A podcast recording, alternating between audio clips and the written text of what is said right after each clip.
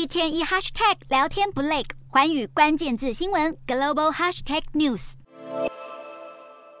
遭到多起诉讼案缠身的美国前总统川普，他曾在一九九零年代与百货公司的更衣室性侵专栏作家卡洛尔。不过，自从这个案件上个月开审以来，川普就没有出过庭。而近期释出的一部影片，是川普在去年十月进行的录影作证。当中，他不断声称卡洛尔是个疯子，并否认所有指控，指出这全是个骗局。尽管川普矢口否认，陪审团最新判决还是裁定川普必须在这件民事诉讼案中支付卡洛尔五百万美元的赔偿金。卡洛尔胜诉后，在律师的陪同之下，面带微笑地离开法院，但没有回应记者提问。川普则是马上在自己的社群媒体驳斥这项裁定非常糟糕，甚至继续辩称根本不知道卡洛尔是谁。川普律师也向媒体表明将反击到底。美国总统大选明年登场，而川普正在积极争取成为共和党的候选人人。目前民调依旧遥遥领先，而专家认为这次川普败诉冲击应该不大，不太可能动摇到核心支持者，大概只会有一些女性选民和温和派的共和党人受到影响。不过，川普除了这起民事诉讼以外，另外还因为封口费案而被大陪审团起诉，成为美国第一个面临刑事诉讼的卸任总统。